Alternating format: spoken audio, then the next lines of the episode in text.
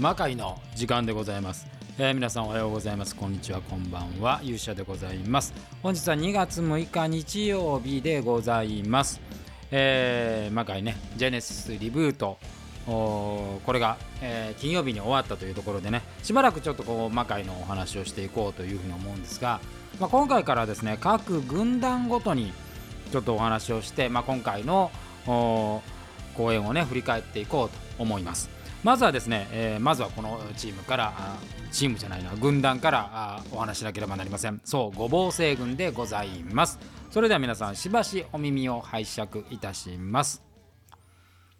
ごぼう星軍なんですけれども、えーまああこれがまあ魔界でおける、まあ、いわゆるこういいものの集団で、えーございます、えー構成メンバーとしては、まあ、なんといっても鶴姫。そして、えー安倍の生命えーそして、えーその生命の、まあ、娘かどうかわからない。娘を自称している自称しているのか本当なのかまだわからないですけどおぼろ。そして末高房。これがまず基本のメンバーということになります。そしてもともとですね魔界衆という形であったんですけども今回はですねこの魔界衆がこう五芒星軍に包括される形になりまして、えーそこにいー軌道丸えそしてバートーが入ってます。そうそう。そして高房の従者であるう小豆洗いもね、まあ、今回ちゃんとあの、えーピンで、えー紹介しましたけど小豆洗いもおります。でさらにさらに、えーこの中のメンバー今回のそのオープニングでは軍団には入ってなかったんですけどもドーマンの娘ということで、えー時丸もこのごぼう星軍という形になります、え今回のリブートを経てですね、まあ、次回ブラックナイトっていうのはまあ新しく軍団構成の整理があったりですね、えーまあ時間がこう経過するっていう実は流れになってまして大きくキャラクター変更なんかも行われていくんですけれども今回はこのリブートではこのメンバーがごぼう星軍ということになっております。でまあまず主役が鶴姫ですね2014年のスタートからもうずっと主役を務めている、えー鶴姫でございますね。これは大堀鶴という瀬戸内海のジャンヌ・ダルクと言われた戦国時代初期のまあこれは架空ではないかと言われてますが、えーそういうキャラクターですね。まあその神社の娘ながら、えー先陣に立ってそして、えー大軍そそのこの大軍の中の一手がですねこの時の大内家、えーその侍大将末高房であったというこういう因縁もあり、えー戦いその末高房を打ち破ったもののですね恋人越智康成が、えー死んだことによって自決するというその悲劇のヒロインとして描かれている大堀鶴鶴姫でございます。で今回このリブートのストーリーではですね、えー鶴姫自体はその2020年のですね、えー2月かな、えーバーン以降、えー出演をしてません。で3月本当は出演する予定だったんですけれどもこのコロナの状況で出演できなくなって、まあ、その折にですね、えー魔界の外へ出てしまったという、えー形になっておりました。そして長らく魔界に降臨することはなかったんですがその間に実はえーイザナギというですね、未来のお話っていうのをこう映像でやっていたわけですよ。と当時そのアメリカにいたあの志田君といろいろ話してやっぱ演技をやっぱやりたいっていうことでじゃあちょっとショートムービーを作ろうっていうことでこの鶴姫、に似たアンドロイドのお話をちょっとやっていたわけですけども今回そのいろいろなねえー、と二宮君の降板とかいろいろな事態が起こってですね、えー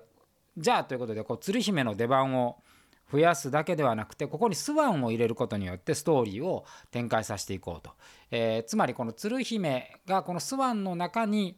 まあ、封印をされていて、まあ、結果この封印をですねえードーマンとペルセホネが組んで、えー封印を解いて魔界を復活させてリブートさせるとこういう実はストーリーになっておりました。えーで志田君もですねもう本当に2年ぶりのこの魔界の中で、えーやっぱりさすがでやっぱり言ってもですね、えー6年間やってますからねあのやっぱ物の覚えの速さと、まあ、空間の作り方っていうのはもう本当に素晴らしかったなとそして、まあ、何よりも私的にはスワンがね、えーこう実際の舞台で、えー見れたっていうのはあの怪我の巧妙というかあとても面白く演出家としては見ておりました。で、えーこの鶴姫と同じくですね整体するような形で魔界の中心に居続けているのが安倍の生命でございます。えー、今回生命はですね意識を前回アッシュに奪われてでこのしかもそれをですね、えー、操られると。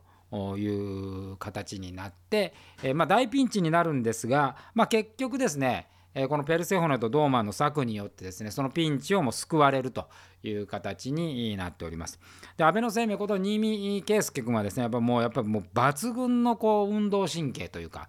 ととても俳優とは思えない、えー、アクションぶりで大体見に来た人が大体レスラーだと勘違いすると。彼はレスラーではなくて実はボクサーであったんですけどもね。で今回もすごい激しいアクションの連続で、えー、特にもう後半ずっとパンチを打ち続けると、えー、私もまあ彼のパンチが速いの分かってますからね。最後パンチのランダーにしたんですけどあのやっぱ本人曰く肩が外れそうだっていうことで、え、相当疲れたんだと思いますね。リハでもね、え結構やっていただいたんで。まあ難しいのはこれ術とかいうのは本人が本番で全力でできたとしてもですねそのスピードにですね受け手側が慣れないとですねあの実ははまらないんですね。まあ、この辺も今回ちょっと反省点かなと。やっぱそのこう術の乱打で体力は奪われるし、えー、アクションの精度が落ちるというところもあるんで、まあ、今回は今回以降はちょっとそのパンチの出し方なんかっていうのはちょっと研究しなきゃいけないなというふうにはなりましたがそれでもやっぱりこう本番の身のこなしといいね、えー、スピードといいねやっぱりあの新見君は素晴らしいなというふうに思いました。でまあ今回は本当に珍しくセリフもですね呪文だけという形だったんですけれどもまあそんなことは一切感じさせないですね、えー、大活躍ぶりでございました。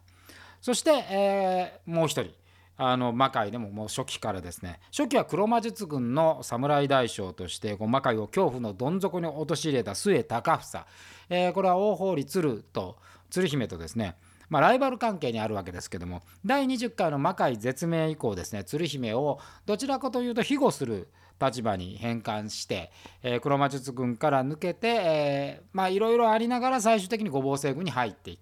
いると。でその過程の中でですね、えー、儒者である小豆洗いもセットになっておりまして今回久しぶりにその小豆洗いをね足置きにするという、えー、もう当時は魔界といえばですねえー、高房が小豆洗いを足置きにしてそれをショキショキするというのが一つの方でしたが久しぶりにそれが見れました。で今回も意識が失ったという形からのスタートだったんでこちらはですね魔界で別のブランドでね映像でやりましたゴーン、えー、このキャラクターの高志の服装でね出てもらいました、まあ、本当はこうあの住友さん今回出れなかったんですけどあの最初の設定ではですねたかしと潤で出るっていうそういう設定で、まあ、スワンがいてたかしと潤がいてみたいな魔界のその映像でやったことをですね、え、ちょっとこの舞台で消化しようと思ったんですけども、まあ、残念ながらちょっと住友さんが濃厚接触者で出れなくなったんですが、まあ、のそのままのキャラクターでね出てもらいました。で今回は、まあ、意識が戻るまで相当時間があるという形の中での展開だったわけでございますけれどもやっぱりそのアキラさんの素晴らしいところというのはですねあのどの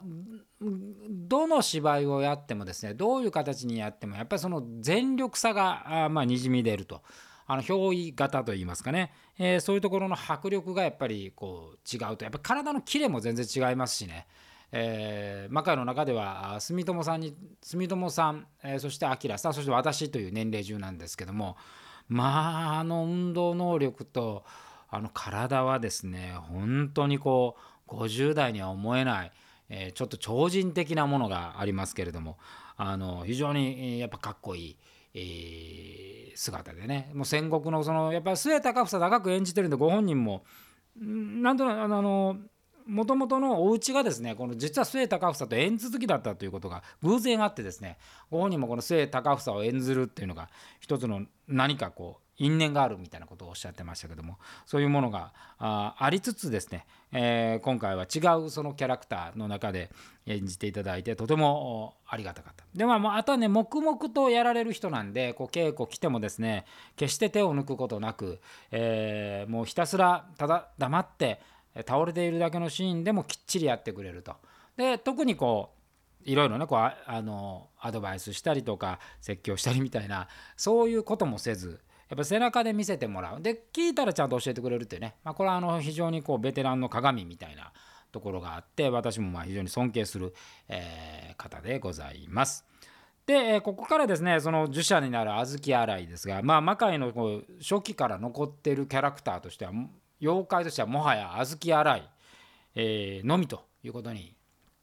なってしまいましたが、えー、小豆洗いはですねもう本当に、まあ、小豆洗いとしか言いようがない感じでございます。まあでも今回も前回ねちょっとこうお尻出したりしましたが今回は割と控えめにやってもらったんですけどもやっぱ高房とセットになって初めてこう小豆洗いのこう何て言うんですかね魔界の中のこう良さみたいなのが出るなというのを改めて感じてまあ本人ともちょっと話してそのやりすぎるということよりもやっぱいかにこう高房との絆を見せるかっていうことを今回テーマでやってもらったのでこれはねうまく表現してくれたなとあの塩梅がねとても良かったなというふうに感じて、おります。え、そしてもう一人があのおぼろそして機動丸ですね、えー、おぼろはですね今回はちょっとストーリーの展開が変わって一番多分余波を受けたんだと思うんですが、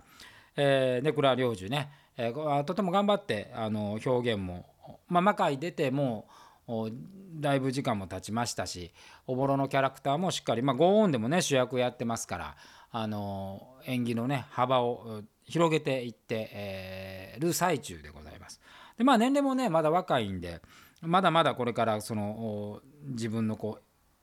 キャラクターというかねそれを深掘りしていく段階かなとで前説もやってもらった時しっかりね前説も喋ってくれてあのハキハキしててねとても分かりやすい前説で良かったなというふうに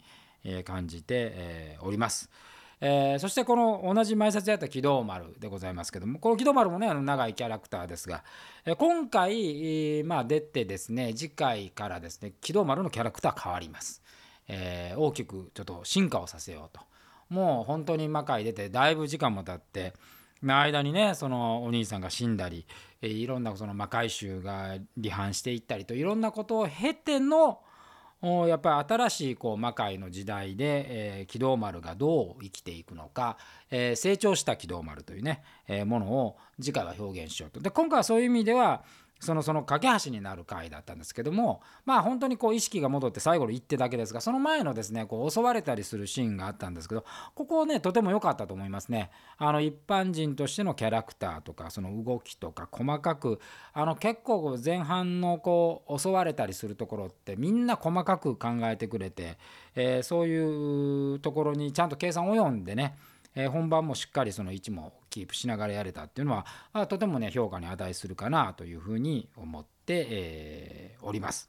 そして、えー、もう一人まあこう私が演じるドーマンの娘ということで、えー、時丸というねこれはあのキャラクターでございます。うさぎに鬼に丸と書いて、えー、時丸でございますがあ鮫島レオナ君がね演じてくれてるんですけどやっぱ彼女はまあ花があるというかねあの何て言うんですかね天性のヒロイン気質というかあのそういうものを感じる、まあ、今回こうやられる、えー、シーンなんかもねあったんですけどもあのずっとセーラームーンの時はセーラームーンですからね主役ですから。あのそそれをねなんかちょっと彷彿とさせるこう、えー、戦い方というかあのキャラクターのにじませ方というかそういうものが出てます。あとやっぱ覚えがめちゃくちゃいいのとあの演出家から言うとですねそんな外れがないですね。もちろんそのキャラクターに合わせて魔界はあ設定をしているっていうのはあるんですけども、まあ、セリフ回しとか動きとかっていうものが、まあ、こちらがもう計算した通りにピタッとやってくれるんで、まあ、この辺は非常に信頼感がもうすでにあるというような形です。でまあ、ドーマンの娘ということで、まあ、これからどういうねで彼女がそのどういう立ち位置で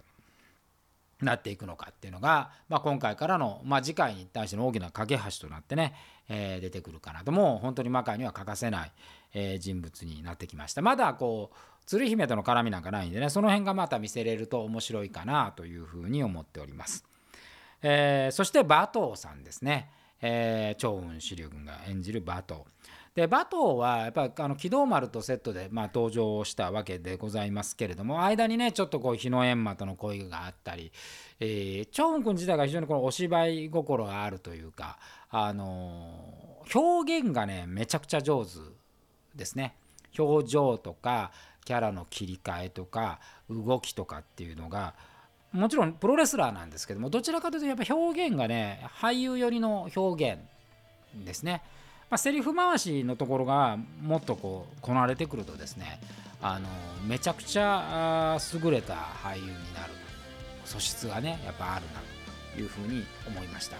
で今回もやっぱこう全体をね軌道丸、えー、それからおぼろなんかを動かす位置の中でやっぱりこう男性のキャラクターでしっかりこう間を持たせるっていうことができるっていうのはあの本当に素晴らしいことだしあの自分の役割っていうのをね、えー、すごく認識できているとこの役割認識ってね結構大事でやりすぎてもダメだしやらなすぎてもダメだし、えー、そういうバランスがね取れたあのキャラクターでございます。えー、バトーも、まあ、次回あたりからですねこうキャラクターをまた進化をさせなきゃいけない一人で、えー、ございますけれども、